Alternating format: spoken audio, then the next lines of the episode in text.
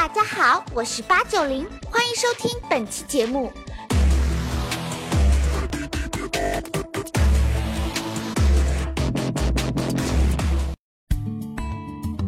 最近几年，国内互联网行业上演大手笔并购案，滴滴与快滴、五八同城与赶集、美团与大众点评、携程与去哪儿、猫眼与微影时代、饿了么与百度外卖等知名互联网企业先后宣布合并。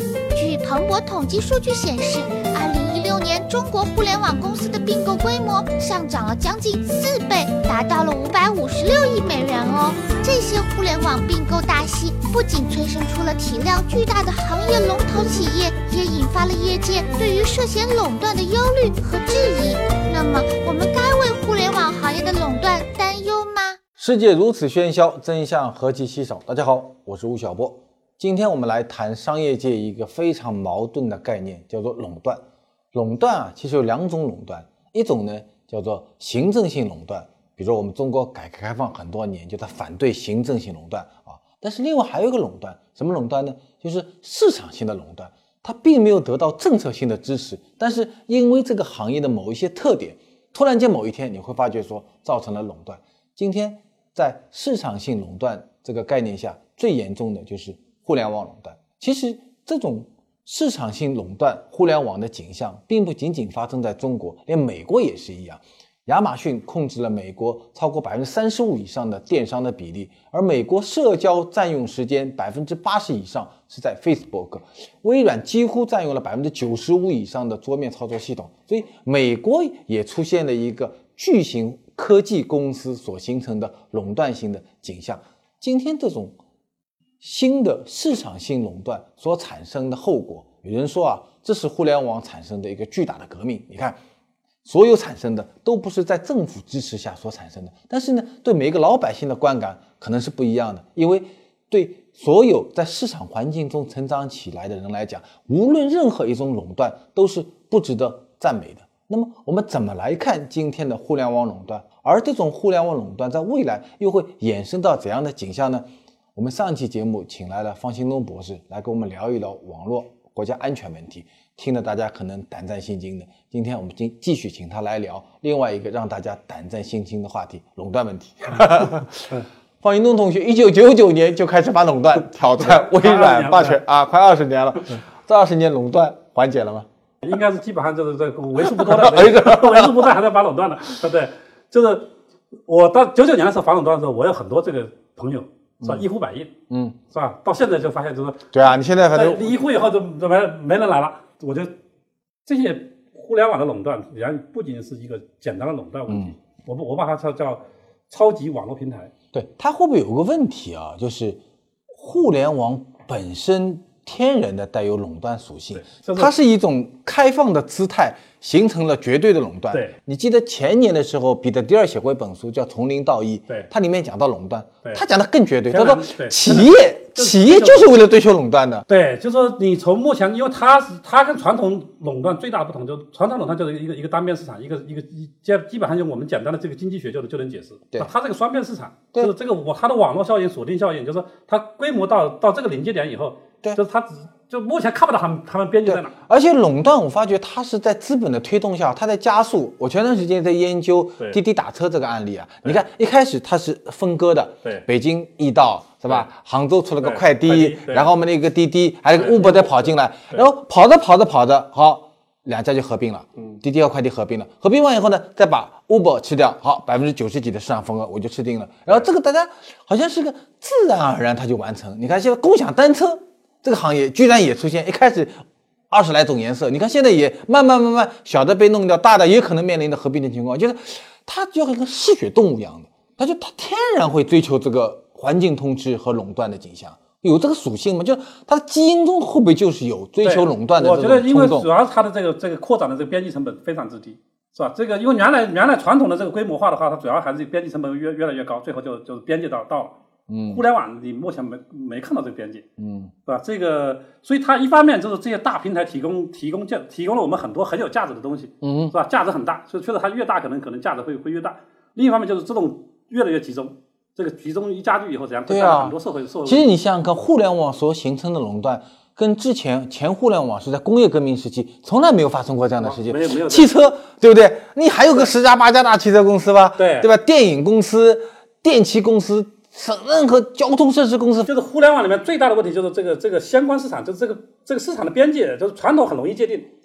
你看，比如说他现在这个像腾讯，我们我们的这个通讯基本上都在他的这上面了，对啊，是吧？我们的这个接着你看支付，对，就剩下两家了，对，中农工建交，你还得数出五家来了，对，你倒可以说支付数出两家来，第三家你都想不起是谁，对，不可能，不太可能再再出现第三家，对啊。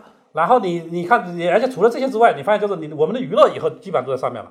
是吧？娱乐性的视频也就三家了呀。对，我们的社交也在也在也在里头了，是吧？我们生活购物主要全全在上面了。而且我觉得在公共服务部分，政府有的时候都可能要要求助于这些企业。比如说我有一次去阿里，它有一个淘宝指数，对，是吧？对。还有它 B to B 有一个一个一个外外贸的指数，你要了解中国国内内贸情况。现在前段时间我去三一重工，有个挖掘机指数，对吧？对，还有一个 放在几十万家那个挖掘机里面。对，那政府说中国哪个基础建设师今天搞得怎么样啊？不一定搞得清楚，你去问问三一重工。对，然后那个扎克伯格的目标是在二零三零年，他的活跃用户是五十亿。现在基本上中国百分之七十七十人口，就在全球七十七百分之七十人口都在他的平台上。对，你说这种动员能力，任何一个国家都都是不能。所以你怎么理解今天所出现的？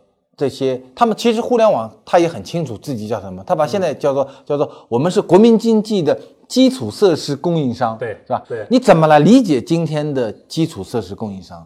就是原来这些网络提供的是网络基础设施，嗯，但是因为现在网络变成我们整个生活的这个核心核心组成以后，实际上网络设施实际上就是我们的整个生活的这个基础设施，所以这个时候就说。原来，比如说有很多传统的基础设施是以私有私营的方式来市场化运作，对，是吧？但它经过是是政府授权，是吧？或者委托，是吧？它还是有有程序的。那这些网络平台，它它没有经过任何授权，它它自自然它自然而然是这个这个这个形成的。所以所以这个问题就是说，目前实际上就是国际上目前这个，就你你可以看一下最近就是美国、欧洲也开始开开始关注。就是最最近的这个英国的这个外报就发了一篇文章，说考虑这这这几个平台是不是应该国有化，是吧？这这种词都是我原原来我们中国人喜欢提的事情，是吧？现在西方开始开始开始提了。嗯。然后最近的第十期的这个这个哈佛商业评论就提出来了，就是说这些平台掌控了整个全球经济的这个枢纽。嗯。就是未来这个这种。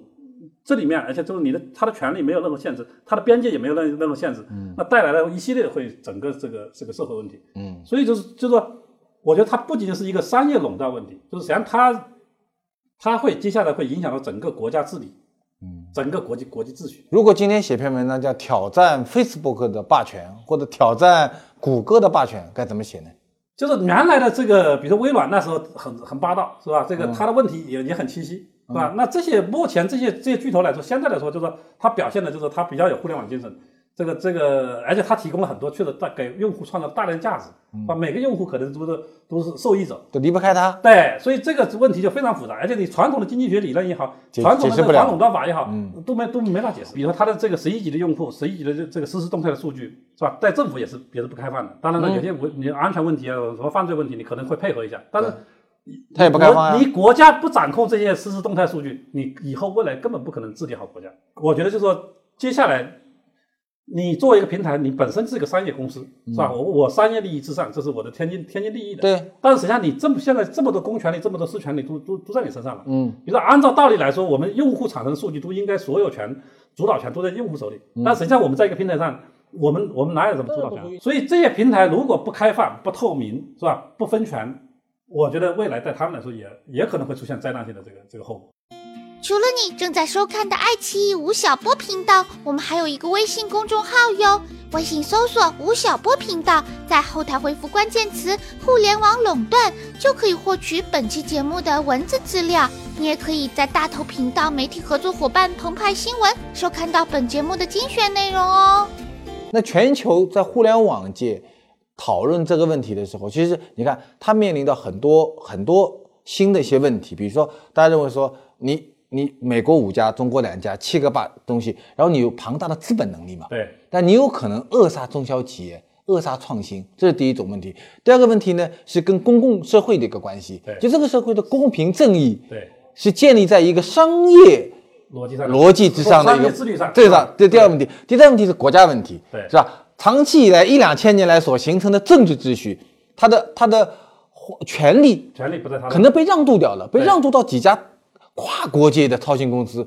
所以你看，在商业层面上，在公共社会层面上，政府层面上，垄断好像一个巨大的一个乌云压在上面。然后问题是我们每个人都乐享其成，对，都是这个垄断的一个获益者，是吧？对，又是垄断的获益者，然后危险又又不断的在在集聚，怎么弄呢所以？现在就是美国就是而且我觉得全世界的思想家还真的没有认真研究过，或者最最近不知道啊。最近才刚刚刚刚开始，那个就说这个像南加州那个那个提出来，就说应该应该分拆，是吧？这个英国的学者说应该是国有化，国有化啊，对、啊对，还有就是这个像，就我觉得现在已经有有一批人，但是总体来说就是说。你用传统的这个这个自由市场的这个很多理论也解释不了也也解释不了，也解释不了这个嗯这个，你国有化就会影响到它的效率，会影响到这些互联网公司的创新本身而。且这里面涉及到你怎么把 Facebook 国有国有化？涉及到计算机是是学科是吧？涉及到这个法学，涉及到公共管理是吧？涉及到这个很多的传播学，就是学科也很多，涉及到很多学科。这对啊这个任何一个学科它没法没法解释这种这种平台的这个问题，对，所以这个东西就变成一个目前变成一个一个无解问题，就是反正看着它这个不断的膨胀，哇，膨到哪一天为止，这个大家都都不知道。但是我觉得就是这肯定不不可能这个永远这么下去。我就说平台治理到了一个临界点，要么软着陆，要么硬着陆。不，那我问你啊，如果软着陆，你提你提个路径出来。就是软着陆的话，就是你就是说平台怎么样开放，怎么样透明，你很多规则要要透明，而且就是你要通过协，就是说你要让这个这个商界也好，这个学界也好，是吧？这个这个政府也好，社会也好，你要形形成一种一种真正多利益相关。但但它也很难呀，它也很难。你比如说啊，最简单说，你比如说，我们再回来说那个滴滴打车这个事情，滴滴打车原来谁谁看不懂，陈伟拿了五六十万块钱，对吧？搞这个东西，搞着搞着搞着，哎，发觉说它是一个很好的一个一个高频的用户粘连的工具，对对吧？对那么谁来投资呢？风险投资。对风险投资完以后带了谁呢？就把 BAT 就带进来了，带进来后呢，在资本的推动下，它就自然就裂变，然后呢，然后呢就合并同类项，合并完以后，最后形成了一个垄断地位，它就变成了一个新的一个寡头。它是一个非常能够逻辑自洽的一种生态模型。那么当你有了共享单车以后，也一样，这不是中国问题，对但美国也是一样。对，美国五强，我看了个资料，它已经过去五年已经投了两千多亿美金了，整个布局都完成了。所以，所以它不是一个说通过约束可以未来完成，那资本自然有冲动，而且资本还还在怕的什么东西呢？就是说我不投，你投了，对，那我就完蛋了，对对对不对？对就我必须要投进去。它它它这个垄断的形成，我认为它跟行政性垄断最大的区别是，行政性垄断是就是线性的，对它是理性思考，对甚至是吧？他知道政府说垄断加油的，它一定有他的道理吧？对对吧，虽然公共公共利益，目前唯一的就是从这这就靠他一个企企业治理是吧？但是企业治理从来是是不可靠对我讲的，企业治理是不可靠的嘛？对对所以它还在扩张吗？它所以还，所以这个时候，如果他不把这个问题当做一个一个一个战略战略性的问题，能够在治理上能够有大胆创新的话，那我觉得最终还是还是，当你威胁到这个整个国家治理的时候，那政府肯定肯肯定要出手啊。而且就是你在这个像美国这些平台的话，你毕竟中美目前平台在中美手里头，那其他国家怎么办？对啊，这也是个问题啊。对跟美国对全世界这个这个信息侵略非常非常厉害啊。对，欧欧洲也也很不安全，欧洲基本上已经被沦陷掉了吧？对对欧洲没有一个互联网平台是欧洲人搞的。对要把他们消失了，对。对啊，但是我我我这次做口述历史，还是欧洲人就在制定这个规则方面，那还是我觉得在全球是是比较领先的。在在网络里面，他们他们在数据跨境流动啊、网络治理啊，很多很多假新闻、很多的思考方面，我觉得是是是制度建设方面，那绝绝对是。所以我觉得这个这种时候，我觉得还是需要一个真正的就是全球的怎么怎么形成一个一个合适的这个这个这个协调机制，这是我就建立一些一些一些规则。这样在这些巨头的发展也是好事情，在整个社会发展也也是好事情。嗯，但是目前我们看没没有看到这方面的这个努力。对，其实你看，过去在几十年里，现代国家建设过程中，其实不从蒙特斯鸠他们开始啊，就是这个现代国家该怎么治理，从三权分立也好啊，上院下议院也好啊，中央政府和地方政府的关系也好，其实是经历了一百多年。的各个国家，甚至通过流血革命是吧，来造成的，最终形成了现在这样相对比较可靠一点的国家治理模型。在二战以后呢，有了联合国，有了世界银行 IMF 是吧？WTO 又形成了一个国际范围内的一个一个一个经济和政治协作体制，就也是花了两百年时间，不断的妥协、战争，交易所完成的结果。但你看，在今天互联网领域里面啊，到今天啊，它是很无奈的，就每个人在其中，甚至我在写三 Q 大战的时候，我就感觉说，挑战垄断是为了什么呢？是为了形成新的垄断。对，它不是瓦解垄断，瓦解垄断是为了形成新的垄断嘛？所以它这个问题可能在在伦理上。就在互联网的商业模式和存在形态下面，人类到今天没有找到一个很好的一个处理方式。对，在今天就没有，反正起码就没有现成答案，也没有这个历史可以可以借鉴，是吧？然后这些 这些巨头如果自己又自己又在，因为他们就是他们享受了巨大的利益，但是他实际上没有把相应的这个这个社会责任的这个这个这个承担起来，是吧？然后就是因为一个平台它属性很多。他在这个场合，他他他他会讲讲这方面，是吧？在那个场合，他讲讲另外一方面，就是我觉得都都没有做真正的这个形成一个，就就是起码就是先把问题本身是什么先讨论清楚。但这个合理建设机制，你看我们也开什么互联网大会，每年 N 多的这个会啊，那个会啊，这个互联网在反垄断层面上面，我们中国也不是没有反垄断法呀，对对，但几乎没被启动过。就是在在在法治层面，在现有法治层面上有没有可以解决的办法？就是从历史上，比如说硅谷，大家很多人说硅谷这个这个自由竞争是吧？当年也分拆过呀，当年在互联网之间 AT&T 被分拆掉，硅谷吧就是那个那个就是那个那个那个那个南加州那个那个那个就说就说，实际上硅谷的发展是三次跟三次反垄断是密切相关的，就是五十年代这个 AT&T 分拆分拆，主要的一个就是说。那迫使贝尔实验室把专利能够公开开放授权，嗯嗯，是吧？所以在才有了后来半导体，因为早期的经济管啊什么很多东西都是都是他们的，在他们手里面你不授权的话，你你就根本就不不能发展。对对。所以后来英特尔、仙童啊什么很多这个半导体，硅谷有了硅，就是因为因为那个那次反垄断。对硅，嗯。然后到了七十年代，就是 IBM 这个这个大型机，原来是软硬件一体的，嗯，你根本就别的别的对手你根本就这个生产链就就形不成。后来是就它就软件硬件分拆，对，不能不能搭售。是吧？才有了后来就是微软这些这些公司起来，对，是吧？然后就是后来就是就是微软的这个这个就是浏览器这这这这个操作系统和浏览器的这个捆绑，网景网景，对，就差点把微微软分拆了，但是后来没有分拆，但是也基本上就是通过这次反垄断，起码像像谷歌这种这搜索引擎，它有了独立的发展独立空间，对对，才才有对网景没起来，谷歌起来了，对对对对，网景没起来，就谷对谷歌起来了，所以就说这三次反垄断实际上是在美国高科技发展史上是是非常非常重要的。所以现在就是这大家认为就是应该是第四次，硅谷在讨论这个问题吗？在在在讨论，和那个应该美国就是说，呃，不仅是这个经济学家在在讨论是吧？包括就是像像这个像这个假新闻的事情出来以后，那大家大家觉得这个这个平台治理，我们不也不能这个让它自由自由流动嘛，是吧？这这个实际上也也也也也也是个问题啊。嗯。但是你说这个这个假新闻的问题问题怎么解决？是吧？靠他这个 Facebook 自己这个建立一个很这个几千人的这个队伍之外。是吧？有有什么能够比较透明的开放的这个？那然后目前最大的问题就是，你不管搜索引擎也好，接下来人工智能也好，这所有的算法都是商业机密，都是都是一个黑匣子，嗯，是吧？但是那个东西是是决定了我们所有的这个这个这个这个服务的这个这个这个基础，嗯，是吧？那这里面的这个这些公平竞争的很多东西，所以这次就是我觉得这个这一次今年这个六月份，谷歌在在欧洲的这个这个判罚是是，我觉得是有标志性意义的，就是判了二十。罚了二十多亿美金，嗯嗯，就是因为谷歌就是他在搜索的时候，他把自己的购物的这个服务放在优先面，嗯。每周一期视频还意犹未尽，赶快扫描右侧二维码，成为吴晓波频道新锐会员，就可以每天听吴老师说万千世界啦！已经有超过三十九万人加入会员大本营喽，你还在等什么呢？你也可以在大头频道媒体合作伙伴澎湃新闻收看到本节目的精选内容哦。那你如果再看，行了，如果你是做做互联网历史研究的，如果再放到五年、十年后来看，会怎么样？对，我觉得你说的这个，我觉得目前仅仅是问题开始显示出来了，嗯，然后最大的问题就是五年、十年以后，嗯，你认为会怎么样呢？就像 Facebook，你认为美国会怎么样？会国有化还是会分拆？我们先说美国，还是保持现状？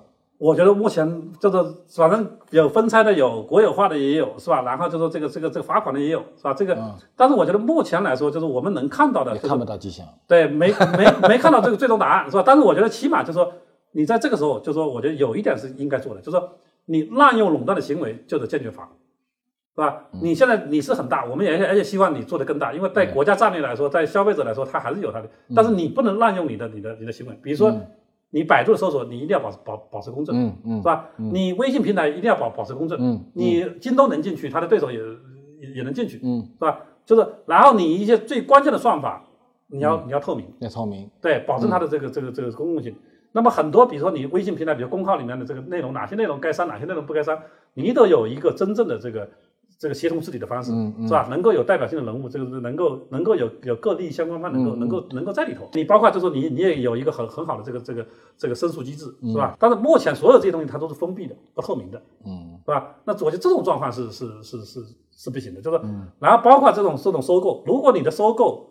会影响到整个这个新的这个行业的这个这个这个竞争，嗯，那你商务部就就就就不应该让它收购。对，其实秦总讲的，我觉得是特别带有可操作性。就是你说我们喊口号，我们两个人绑了个袋子，每天喊口号反垄断，也解决不了这个问题，对吧？因为它垄断它是一个自我驱动的一个一个过程。我们前面讲了，说它它如果不行不追求这个东西的话，它就会可能被颠覆，对，是吧？垄断本身它会产生巨大的商业利益。啊但同时呢，我认为在道德说教和喊口号解决不了问题的情况下，但也不可能爆爆发生暴力革命，对吧？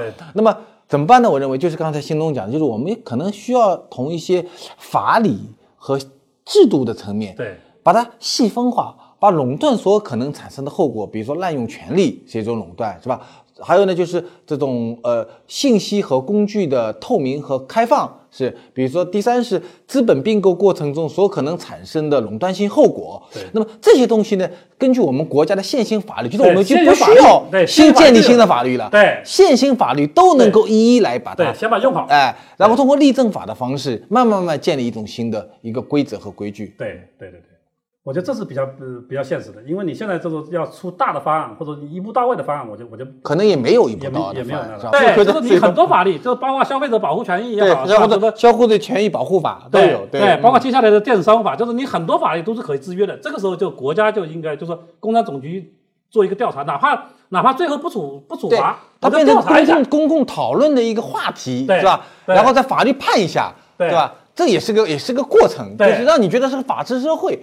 对，这样的话就起码就是他和他的整个自律行为，就是他有这么大的这个律师团队，就是他很多很多举措他就会开始掂量会不会触触犯这个法律，嗯，是吧？但是现在因为就说这个几个判罚下来以后，说互联网不承认垄断，所以这些人就肆无忌惮。但是美国也面临这个问题啊，美国为什么没有人告 Facebook 说，你看我现在全美国百分之八十七的这个社交环境都是你 Facebook 占有的，你就是个垄断。美国人为什么没有人告 Facebook 呢？说这里面就是有有有一个最大的问题，就是一个是就是从结构角度，一个是从行为角度。就是说结构角度来说，这个垄断本身它并不违法，但是你滥用垄断的这个行为，就像两个人，就是我我长得比你壮，是吧？那这个东西我我不违法，但是我我因为我比你壮，我我就欺负你，这这这就是 这个这个这个滥用垄断。所以这是一个，我觉得这个垄断本身，目前全球来说的话，就垄断本身并没有说是。是是坏的，我我不去把它把它分拆了，是吧？但是你就是不能滥用垄断的权利，对，就是因为因为你滥用你的权利，造成了不公平竞争，窒息的这个创新，或者损害了消费者的这个这个权益，那么相关的法律就就就应该执行。所以它针对这针对的是行为，就是你做了哪件事情，行为，这个事情本身就是，所以就是只要把这些具体的事件用现有现有的法律能够发挥作用。我觉得这个问题可能百分之九十这个这个问题就就能解决。对，在技术层面上，当一个新的行动发生的时候，我们通过法治的方式来判定它，哪怕每一次都是江湖也没有关系。五次、六次、七次江湖以后，我们就知道问题在哪里了。我现在我觉得就是问题呢，就你不知道问题在哪里，你就眼睁睁的看到，哦，兄弟，你变得那么大了，对不对？然后你还会更大，然后呢，确实我们也享受到。这些平台给我们带来的很多的福利，流量的福利啊，资本的福利啊，对吧？很多创业公司其实还蛮感谢 BAT 的。我的创新如果没有 BAT 的话，我的创新没有人为我买单。诶，现在那么大的一个资本来我来买单，那我们做一个事情，可能 BAT 说我给你流量，那我很很棒。就是它本身，我认为它是一个中国社会进步一个特别重要的一个力量。但是沙龙少年。如果没有一个约束的话，他身上一定会长出龙鳞来。对对对，嗯，所以这个这个这个权利怎么怎么制约的问题，我觉得这个实际上是在他自己本身上，因为很多人说，就比如说这个垄断问题，可能刚刚才说的这一个结构和行为问题是吧？实际上这个实际上本本身是这个这不矛盾的。另外一个就是说这个发展和这个这反垄断的问题，实际上就是说你这么下去，实际上就说这个实际上代理自己本身是是很也不好，对你有一个对你有一个。这个这合理的治理的话，怎样带自己的发展才是这才才才是这个长治久安的。对。那目前美国因为美国整个反垄断它机制比较比较灵活，嗯，就是而且就经验比较丰富，所以这个这些 Facebook 也好，谷歌也好，就起码就他们的所作所为，就是这个总体来说他们还是比比较自律的，就是这个，因为他们如果说一旦触犯了反垄断法，那个那个这个处罚是是非常高的。嗯。那目前呢，就说这个，我觉得欧洲它在反垄断里面的这个。这走的是比美国更更进一步，他可能会，所以所以他更落后啊，对 对对对，他这个，但是他真是两面性啊，两面性，世界都是成了相悖论。互联网最大的一个就是我们是先发展，再再再管理，对，是吧？欧洲是我们要先先想好管理，然后对对，他现在没有我们 快吗？对对对，所以这里面我觉得是。这个，我觉得美国、欧洲、中国，实际上我觉得这个这三个区域，咱长远来说，在网络空间里头，实际上我觉得还是有各有各有所长，嗯，是吧？就只要彼此这样，只要我们反垄断法，只要把欧洲和美国的东西综合一下，综合一下，就就就可能为为为我们所用了。在过去二十年里，中国社会。改变最大的一个力量就是互联网，它真的给我们带来了巨大的福利和种种种从产业到消费行为的改变，甚至互联网也成为了打破很多行政性垄断重要的一个革命性的力量。但是你会发觉说，当这些互联网公司变得越来越大的时候，它从一个革命者，慢慢的也可能变成一个被革命者，需要一个不断的自我迭代的过程，然后。跟信东的交流，你会发觉说，任何的自律本身是并不可靠的。可靠的是什么呢？是在一个健全的法治环境下，公民社会的各个力量，从政府到 NGO 组织，到媒体，到互联网公司本身，到资本集团，大家在面向一个未来更加公平正义的社会建设的前提下，我们达成更多的妥协和共生的环境。所以。垄断的出现并不可怕，可怕的是对垄断的漠视和对垄断所可能产生的社会后果的无力感。传统观念认为，想要创业成功，企业家就得打造出突破性的科技产品。但也有人认为，初创公司更需要营销创新。吴老师，您觉得哪一个更重要呢？其实这个问题思考点都错了，思考点是消费者需求。无论你的是技术来驱动，还是商业模式来驱动，最终的关键是消费者需不需要你的这个技术，需不需要你的这个需求。所以，消费者需求是所有商新兴公司创业第一需要考虑的问题。不断变化的市场可能会以前所未有的速度颠覆现在的技术型公司。吴老师，在您看来，一个公司如何避免被颠覆嘞？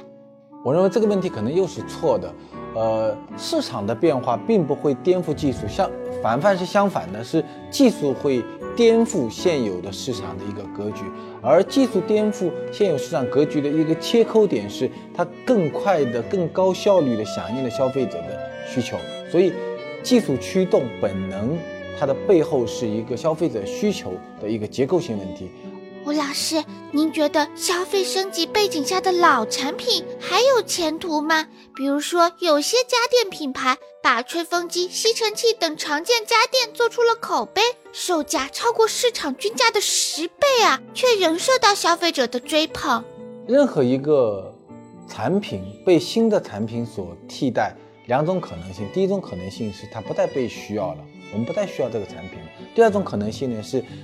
产品还是被需要的，但是有一个新的更高效率，它可能是更具有技术的卖点，它也可能是颜值更高，也可能是它有一个更动人的故事。然后呢，它对你的旧的产品进行了变革。